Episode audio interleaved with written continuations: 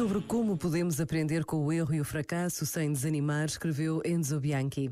No ar que hoje todos respiramos surge várias vezes, logo afastado, o temor do fracasso. Com efeito, o objetivo que é proposto e que ressoa como resultado determinante da felicidade e do êxito de uma vida é o sucesso. E não só o sucesso é perseguido, como é considerado aquilo que salva uma existência. De outra maneira, a pessoa sente-se uma falhada, contada entre os descartados da sociedade. Esta parece-me ser uma doença espiritual do nosso tempo e muitos estão convictos de que o sucesso deve ser procurado como o desejo por excelência a inocular nas novas gerações. Este momento está disponível em podcast no site e na app.